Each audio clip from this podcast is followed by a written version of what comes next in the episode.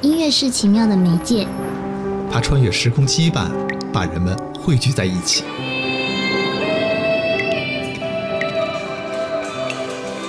七零后坐标北京的龚明，九零后坐标台湾的方勇，源于对国乐的热爱，共同搭建了《月儿弯弯》。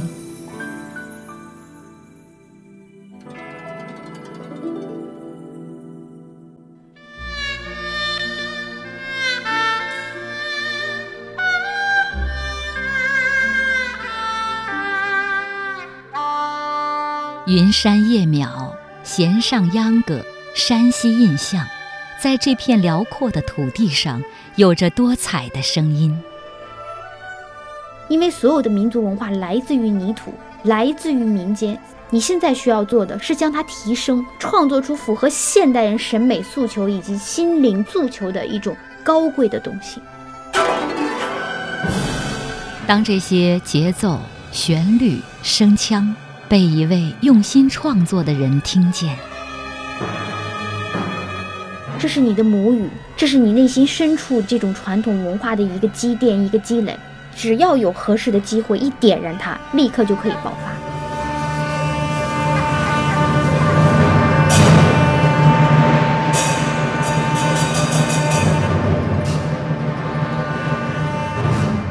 听青年作曲家王丹红讲述那些经典作品的诞生。在看到你的作品的时候啊，我们在之前讨论一个问题，就是说，丹红老师说。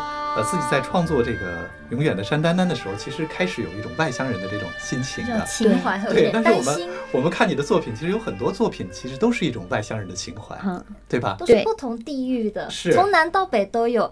岭南、江南，嗯，包括是山西印象，山西印象，包括这个闽南，嗯，对吧？等等。那么就做一个外乡人，在而恰恰咱们中国呢，有辽阔的这个幅员，嗯，有丰富的这个。民族音乐文化真是十里不同音的这样的感觉。那么在做这一系列创作的时候呢，会是一个什么样的心态？举一个简单的例子啊，嗯，虽然你不是四川人，可能你很喜欢吃川菜，四川 对吧？是。可能你你不是江南人，但是你很喜欢吃这个上海菜。大排档。对，我喜欢江南水乡那种感觉。对对，所以说我觉得作曲家是很幸福的一个群体，他有幸走入这么多的不同的文化，在中国的这个土壤上。它有这么多的这种传统的文化，不同的传统文化，让你去借鉴，让你去挖掘，让你真正的是可以游刃有余的在当中选择啊！我觉得这是一个特别特别幸福的一个事情。其实你知道吗，郭老师，像我们八零后，我们应该说是听着洋音乐长大的。我是弹钢琴的，小的时候，那我每天我是莫扎特、贝多芬，接触的都是这个巴赫，是这些作曲家。真正的走入传统文化，还真正是学了作曲以后。对民族音乐的这个自觉是怎么来的？对，但是你知道吗？这是你的母语，这是你内心深处的你的这种传统文化的一个积淀、一个积累。只要有合适的机会一点燃它，立刻就可以爆发。你所谓的莫扎特也好，贝多芬也好，这些学到的手段、技术都要为你的母语文化所服务。这就是我现在在做的一个事情，所以我很骄傲，我是中国作曲家。真的，我觉得我们现在民乐的发展，你不要说把它放在哪个艺术节，放在国际舞台上，我们绝对是绝对最一流的。现在中国的文化，中国的民族音乐已经走到了这个平台，可以做到。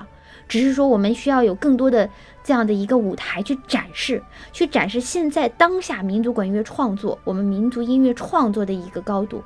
我们有春江花月夜，我们有育儿高这些传统，但是我们要向国际、向世界展示，就是说我们不仅仅有这些。我曾经在我的一个微信朋友圈当中说：“我说中国的民族音乐走到今天，它除了在面对我们传统文化的过去的传统文化，我们更要面对世界的未来，这是我们的责任，我们可以做到，可以做到。”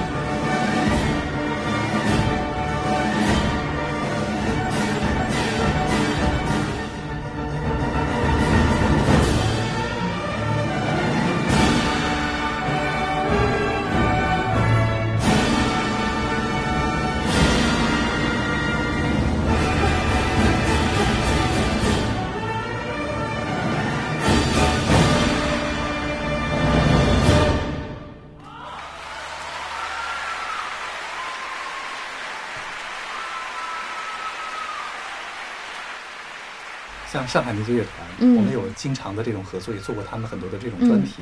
他们在之前不是有上海回响吗？啊，对。其实，在这个新的管弦管弦乐作品里头，它有很多当代的这样的主题。比如说，呃，通过音乐让你来了解上海是一个多么国际化的都市。对，通过音乐来告诉你上海这一个世纪它经历了一些什么。所以我小看过一篇文章，然后里面对老师的作品的评价是：老师的音乐传达出东方神韵，然后融合了西方油画的这种色彩。在这个话说的特别的准确。其实我的作品，你别管我是写陕北，我还是写东北，我还是写江南，你听到这个作品，我觉得是洋气的。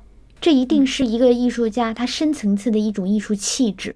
我想表达我的一个艺术理念哈。我觉得我们就像你你刚才说，就是现在我们的民乐的发展，其实经过了这么多的一个时代的洗礼、演变啊发展，那么我们中国的民族音乐哈，它已经不再是原来的这种民间状态，它已经不仅仅是表达家长里短的那样的一种艺术的形式，或者是说它的一个艺术的需求。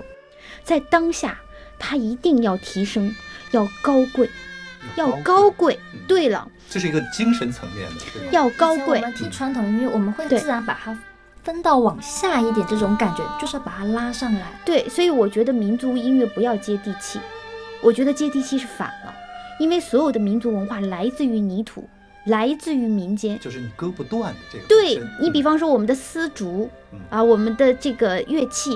这些材质都是来自于泥土，来自于自然，啊，来自于我们平时生活的点点滴滴的我们的身边，它已经在地上了。你现在需要做的是什么？是将它提升，将它高贵，让它创作出符合现代人审美诉求以及心灵精神诉求的一种高贵的东西。这是我们民族音乐在当下我认为应该做的是提升，而不是要去向下再去寻求它接地气。不用这个，我信你。因为这是实践检验出来的，对一个是丹凤老师这些年的还是高产的一个作曲家，对吧？是，并且你的作品呢，在民族音乐的这个领域里头，它是上演率非常高的，而且是观众、我们的听众特别喜欢的作品。嗯，就老师先哪一首，红哪一首。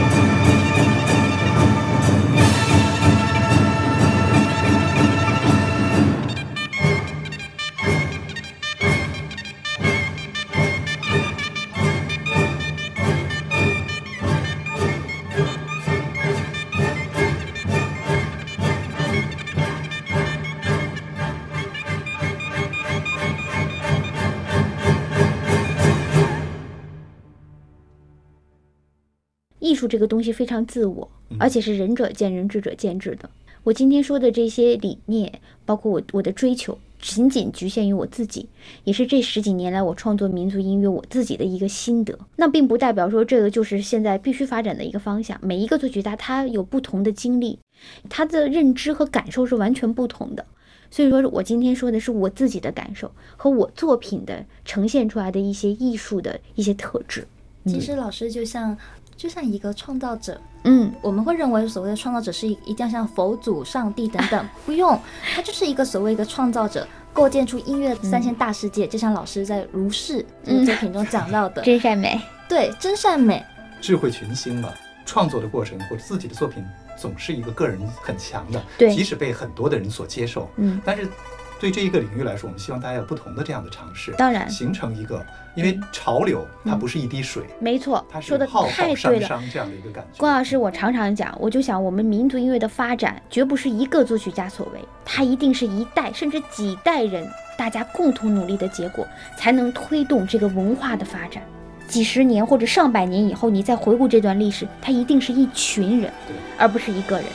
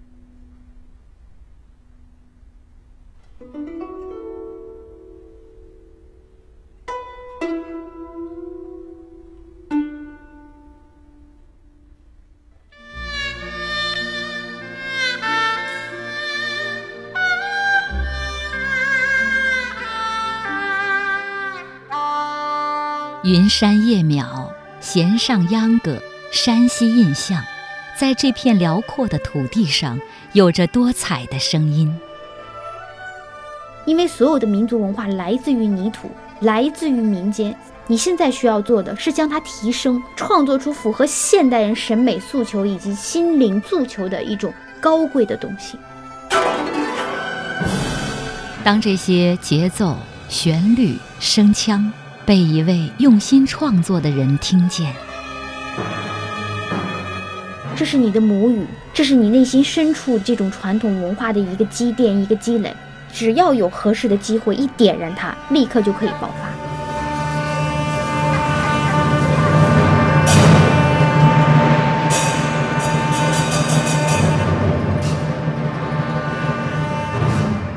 听青年作曲家王丹红。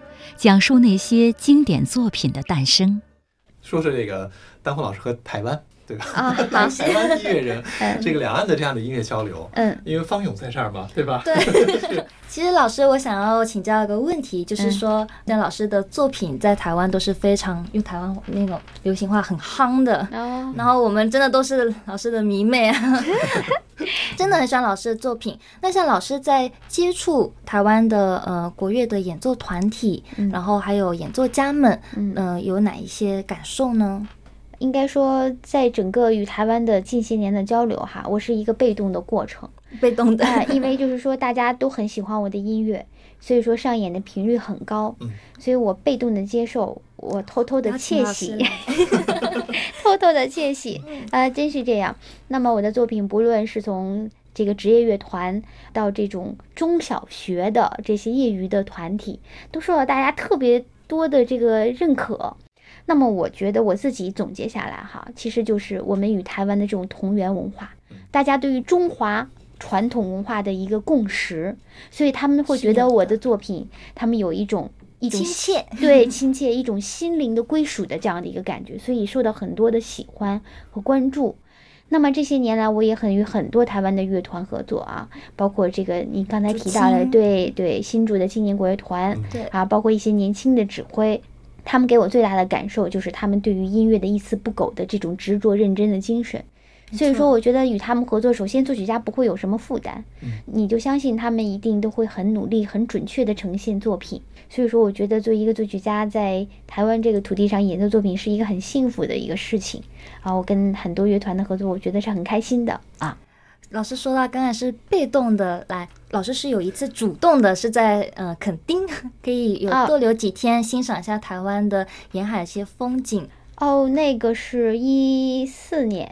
应该是一四年的时候啊，我我我跟两个发小闺蜜，我们叫发小，我不知道你们知不知道，就是从小学一起长大的，从小一起长大叫发小，发小，发小，对，像青像青梅竹马，又不太像，就发小一起啊，发小，青梅竹马是是异性，异性，啊，这是这是同性啊，同性两个同学，我们一起去台湾玩了一圈，所以我常常说我的作品比我去的地方更多。啊，高雄国乐团其实很早的演过作品，但我没有去过高雄。我我很喜欢盐酥鸡的，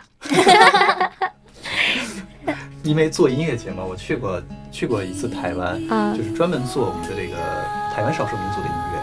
我在乌鲁部落听过他们的八部合音，包括在阿美听过他们唱的这个就是狩猎的歌啊，丰年祭的歌。就是原住民他们保留的这种传统的音乐是还是非常棒的。对，虽然隔着一湾海峡，但是就是说这个心灵的这种相契合啊，它是千年的，真是这样。比如说。《云想花想》这首曲子，嗯，元春在台湾的舞台上弹起来的时候，大家很多人为了唏嘘感动。那么其实这个里头的那种感动，清平调传达出来的意境，包括我们作曲家在千年之后对它的一个解读，这是在在大家心中的是流淌了很久很久的，嗯。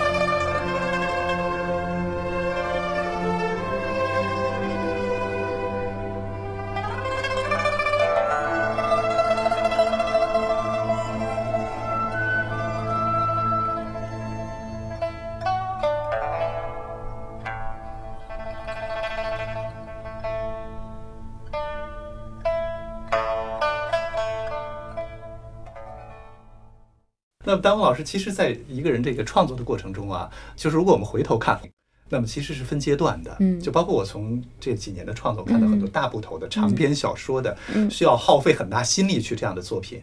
那么在回顾所来镜，你觉得自己有没有一些标志性的一些作品，或者说阶段呢？嗯，从我零五年创作第一部民族管弦乐作品，也是我的成名作《云山燕鸟》。对，那是我第一次获文华奖的作品。啊，我创作那个作品的时候，我还二十四岁。非常非常年轻，从来没有写过民族管弦乐作品，所以我就说这个我对于广东民族乐团的情怀是很不一样的。我是从那儿起家的，对啊，岭南一个东北人去写岭南文化，太大胆了，哎，就是完全，哎呀，大跳。那个时候我还在读研究生，这个云山夜渺等于说为我打开了民族管乐创作的一个大门，这是第一个最重要的作品。重要作品太多，就像都是你的孩子。你说手心手背都是肉，你很难区分啊。只能说在我心里就是重要的几个节点吧。那么还有就是一零年弦上秧歌的创作，嗯，这是第一部我没有任何违约为自己创作的一部作品，主动的，对，主动的，也是我博士毕业的其中的一部作品。那么这个作品呢，也是为我第二次获得了文化奖。也是现在很很有影响的一个经常上演在音乐舞台上的一个民族管弦作品，出手必是精品。对，然后呢，那个时候呢，就是我已经你看已经写了五年的民族管弦乐了，所以我已经有了经验。但那个时候的创作还是处在一个即将走出学校，要面向社会，但是还是学校上学的这样的一个学生的一个身份，所以在弦上秧歌当中，你可以看到他的技术性极强。对于音高的控制，然后对于他的这个音响理念的变化，他更多的还是追求学术感。那个身份，当时的身份，对当时的那个阶段，为什么我就说可以说几个重要节点的一个作品？那么弦上秧歌就是一个一个衔接。如果说那是一个大门，这是迈向另一个大门的一个门槛，一个衔接。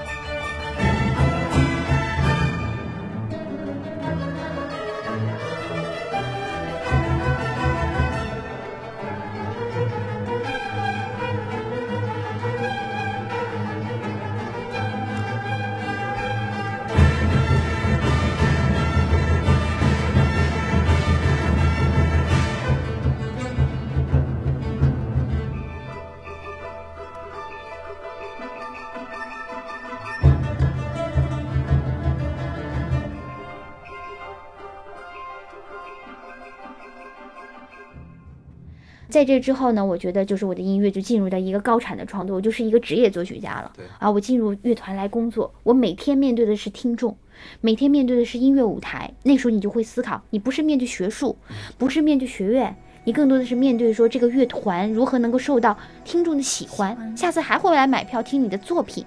所以他的思考认知发生了变化，在这个阶段也出了很多作品。接下来还有一个重量级的一个作品就是《太阳颂》啊，那是我。当了母亲以后创作的第一部作品，那么我觉得那个时候人生就发生了一个大的变化，就是你的人生不再简单，或者你的人生不再唯我独尊的一个状态了，只为我自己。所以那个时候的创作，其实我觉得是一个复杂的心态。那么也是我第一次创作一部超过十几二十分钟以上的大部头作品。那么《太阳颂》是三十分钟，四个乐章。还有一个呢，就是去年创作的《山西音响》，这是我第一次。单打独斗，单枪匹马，整场独当一面写一台。而接下来的跟重庆合作的清唱剧《大地悲歌》，到今年的《永远山丹丹》，这已经是我第三部，就是整个整台音乐作品。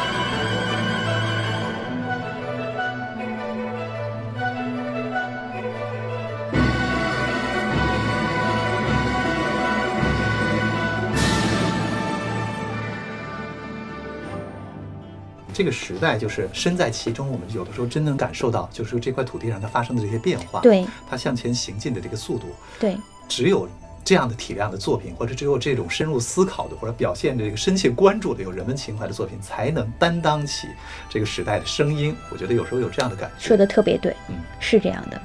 未来有些什么样的设想呢？随着你的思考，你对音乐更进一步的认识，嗯，你知道吗？就是这些年来我在马不停蹄的创作。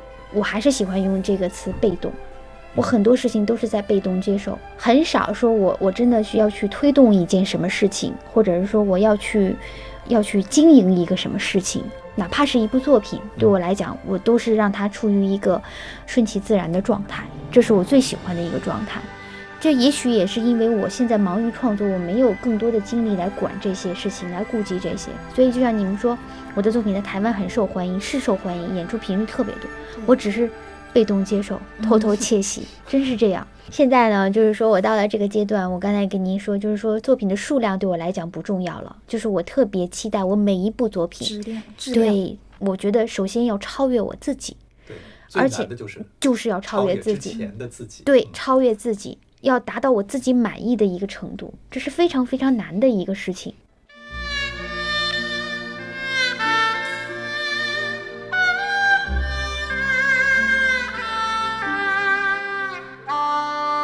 云山夜渺，弦上秧歌，山西印象，在这片辽阔的土地上，有着多彩的声音。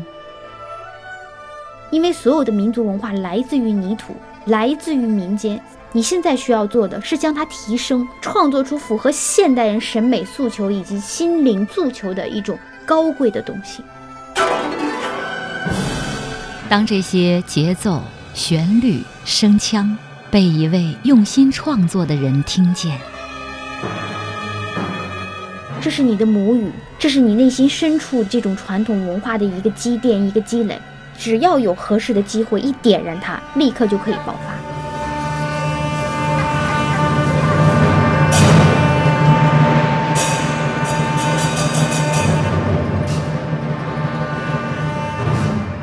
听青年作曲家王丹红讲述那些经典作品的诞生。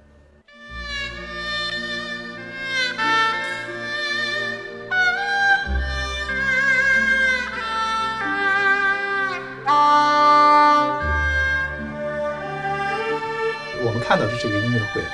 很多人在听，但是其实我们更在意的就是每一部作品传递出去了，它在每个人心中唤起的那些意象。对，对我觉得温暖的、美好的，嗯，或者是一些什么样的，我觉得这才是特别重要的一点。对，是这样的，这就是艺术伟大之处嘛。好，非常感谢丹凤老师今天来女儿弯弯做客，嗯，跟大家一块分享了他这么多非常优秀的作品历程，嗯。我们会在节目中长期关注您的。谢谢，谢谢。